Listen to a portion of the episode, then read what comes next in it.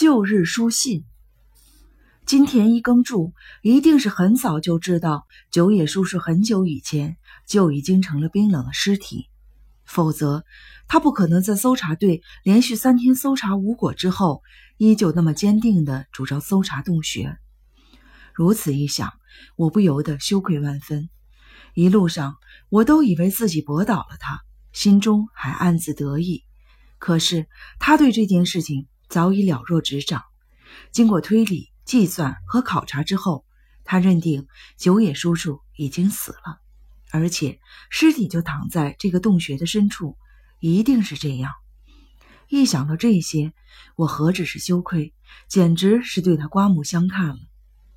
金田一耕助这个乍一看其貌不扬、一头乱发的口吃男人，莫非是个深藏不露的天才？毋庸置疑，九野叔叔的尸体被发现后。形势又发生了巨大的逆转。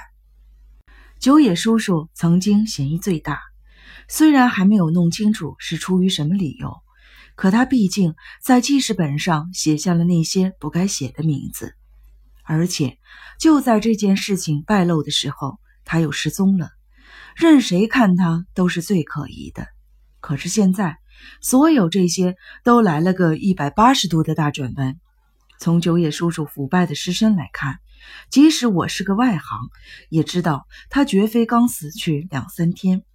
后来经过医生细致的检查，才判定九野叔叔至少已经死了两个星期。可见他失踪后不久就死了。那么小梅夫人被杀时，他已经死了十天。就从这件事来看，九野叔叔也不可能是凶手。反倒成了被同一个连环杀人凶手杀害的牺牲者。九野叔叔的死因依旧是那种毒药，让外公等人命丧黄泉的毒药又用在了他的身上。那么，毒药是怎么投放的呢？这似乎可以从与尸体一同被发现的用竹皮包裹的食物上看出些端倪。竹皮里只剩下两个硬邦邦的饭团。其中都检测出了那种毒药，究竟是谁把饭团送给了他？九野婶婶做了如下的证词：九野叔叔离家出走后，家里人没有一个人知道，所以绝对不可能给他准备便当。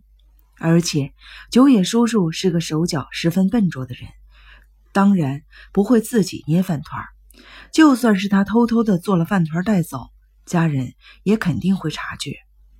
婶婶如此强调了一番，或许是怕说服力不够，又红着脸补充道：“村里人都知道，我们家是一大家子人，一直为粮食不够而犯愁。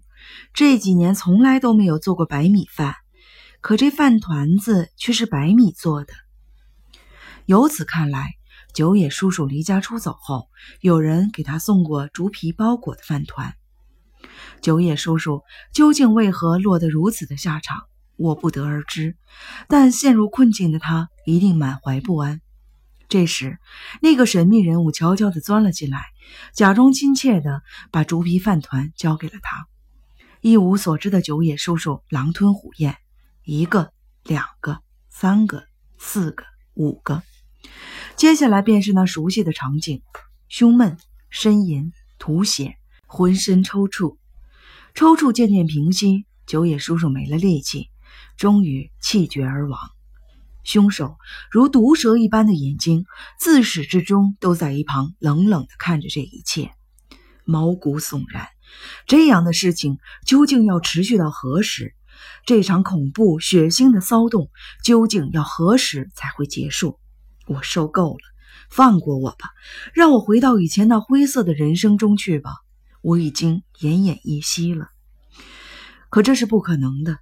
我还无法从这场疯狂的骚动中解脱出来，还有更加可怕的事情在等待着我。首先，九野叔叔被杀一事导致我的处境越发的艰难起来。九野叔叔曾经是我唯一的挡箭牌，可是现在这挡箭牌荡然无存。以前人们对九野叔叔的怀疑越深，现在。对他的同情也就越大，对我的怀疑和憎恨也就越深。你要小心呀，陈迷。一天，姐姐脸色苍白的提醒我，听阿岛说，不知是谁写了关于你的事情，贴到村公所前面去了。关于我的事情，嗯，上面写着最近发生的杀人案一定都是你干的。昨天晚上就有人贴出来了。我的心情异常的沉重，同时一股无名怒火从心中窜起。姐姐，那个家伙说要怎么处置我？这倒没写。只是写着凶手一定是你，证据就是所有的案件都是你来这里之后发生的。只要你还在这个村子里，这些血腥的骚动就不会平息。大体就写了这些内容。姐姐心脏不好，说完这些话已经气喘吁吁，看起来非常的痛苦。她本来身子就弱，又屡遭不幸，再加上对我的关心和担忧，这些都让她的心脏越来越衰弱。我实在是心疼他，所以尽量不让他操心。可是现在也顾不得那么多了，我不由得向前凑了凑。姐姐，究竟是谁贴出了那样的告示？不应该说，到底是谁那么恨我？我听警部说了，以前也有内容相似的信寄到了警察局。这个村子里有人对我恨之入骨，想把我从这里赶出去。为了达到这个目的，他制造了很多的事端。姐姐，那个家伙究竟是谁？究竟因为什么恨我至此？这些我不太懂啊，陈迷，你一定要小心。虽说可能是我多虑了，不过村民们都很单纯易骗，将来会发生什么事情，谁也说不准。姐姐当时已经察觉到了村子里险恶的氛围，语气里充满了不安，可我却没有注意到。嗯，我会小心的，姐姐。我真的很遗憾，到底是谁出于什么原因恨我到这个地步？一想到这儿，我就一肚子火。我忍不住地说：“姐姐的眼睛湿润了，她温柔地将手搭在我的肩上，说道：‘你觉得委屈也是正常的。可是陈迷，不要总是瞻前顾后，考虑那么多，这些都是误会，日后一定会有化解的那一天。在这之前，你一定要忍耐，知道吗？’”要忍耐，千万不能做鲁莽的事情。姐姐最害怕的就是我会因为厌烦这些事情而离开这个家。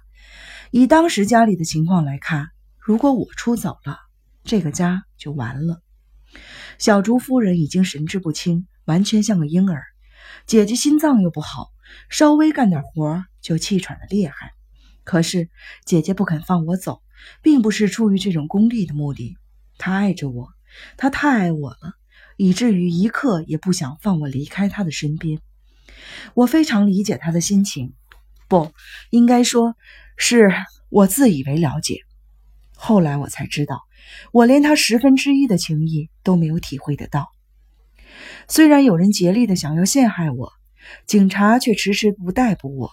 事实上，九野叔叔的尸体被发现以后，警察似乎就安静了。吉川警部就不用说了。就连金田一耕助也不见了踪影，村民们还不至于立刻行动起来，新的案件也没有再发生。不知为何，美野子也和我断绝了往来，音讯全无。于是，我进入了一段沉寂的停顿期。后来我才意识到，那正是积月的瀑布之上的一潭静水。当时的我，只是无比感激这来之不易的平静。在这种状况下。没法寻宝，所以我便想到利用这段时间整理一下母亲的情书。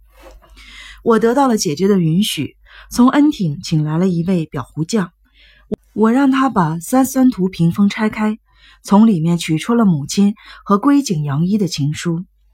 我不想把那扇屏风挪出这间屋子，更不想让无关的人看见母亲的情书，所以便拜托裱糊匠每天午后前来。和我在别院一起工作，对我来说，这项工作是一件无比快乐的事情。自从我来到了八木村，几乎没有碰上过好事儿。现在我发现了这些书信，至少是一种安慰，就像所有幼年丧母的孩子一样，无论长到多大，我都眷恋着母亲。刚开始，姐姐只要身体稍好一点，就会来别院看我们干活。可是。母亲的情书被取出后，他读后总是感动得一塌糊涂。这样一来又影响到了心脏，便不怎么过来了。我每天晚上都会整理并阅读当天取出来的书信，把这当作是无上的快乐。当然，每一封信都在讲述着母亲的不幸，不分昼夜的责骂与暴打，已经让我身心俱疲、憔悴、消瘦。只要对他稍有不从，就会被他揪着头发在地上拖着走。读到这些，我不禁泪眼模糊。他爱抚我时，必定要脱光我的衣服，舔遍我的全身，着实是令人作呕、卑鄙、下流、可耻。我简直欲哭无泪。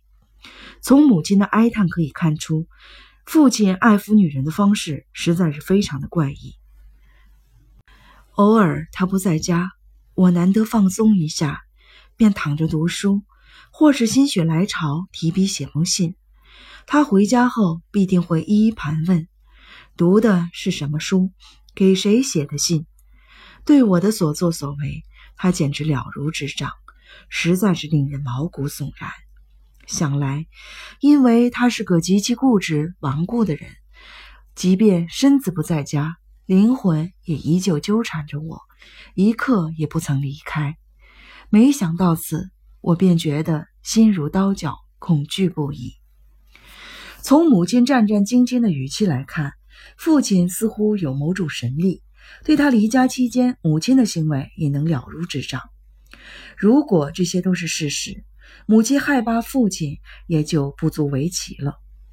我突然想起了壁龛上挂的能乐面具后面的墙壁的孔洞，明白了，我明白了，父亲一定是做出了离家外出的样子，实际上却从密道钻进了屋后的储藏室，偷偷的通过墙上的孔洞监视着母亲，然后再装出一副若无其事的面孔，一一说出他离家期间母亲的一举一动。母亲害怕的样子令他觉得十分的有趣，并且十分的享受。他的做法确实符合施虐狂的风格。或许父亲就是通过百般折磨柔弱的母亲来获取性欲的满足吧。可怜的母亲啊，无论怎么做，他都无法获得片刻的安宁。想来母亲将一切思念偷偷藏在这扇屏风里，倒也不失为一个好主意。即使父亲疑心再重，也不可能看透屏风中的秘密。母亲可以在他想看的时候打开屏风正面的灯，再走到屏风背面阅读昔日的情书。这个藏在屏风中的令人心酸的秘密，让我每晚都泪流不止。我想，至少发现这个秘密对我来说是一种安慰。说不定是母亲的灵魂指引我找到了他。可是那时我还不知道，这里面隐藏着一个更大的秘密。一个足以颠覆我人生观的秘密。那天，裱糊匠的工作接近了尾声，他一边修复已取出的情书的屏风，一边说道：“先生，这里好像贴了一个奇怪的东西，要不要顺便把它取出来？”奇怪的东西，像是厚纸之类的东西，而且不是直接贴上去的，而是装在纸袋子里，连纸袋一起贴进去，怎么办？他这么一说，我有些好奇了。透过灯光看过去，的确发现一个邮政贺卡大小的四方形的纸袋被贴在屏风的左上方，像是一块膏药。以前我并没有注意它，我好奇不止。这里面肯定隐藏着某种重要的东西。麻烦你取出来吧。那是一个用凤书纸做成的袋子，袋口用美浓纸封得严严实实的。用手一摸。发现里面装有邮政贺卡那么大的厚纸。那天晚上，等到裱糊匠走后，我便打开了那个袋子，手止不住的颤抖。等我拿出里面的东西，不禁惊讶的瞪大了眼睛。那是我的照片，我完全不记得什么时候照过这张照片。照片上的我看起来有二十六七岁的样子，和现在相差无几，应该说是不久前拍的。半身像中的我微笑着，姿势有些僵硬，看样子是在某个照相馆拍的。可是我竟然一点印象都没有，我有些茫然，各种莫名其妙的可怕的想法令我心乱如麻。渐渐的，我终于明白了，照片上的人和我长得很像，就连我自己都认错了。但那个人不是我，眼角、嘴角，还有鼓起的双颊，的确和我如出一辙，可还是有些地方并不像我。况且这张照片很旧，绝不是两三年前拍摄的。我用哆嗦的手指将照片翻了过来，一行文字跃入眼帘：归井洋一，二十七岁，摄于大正十年秋。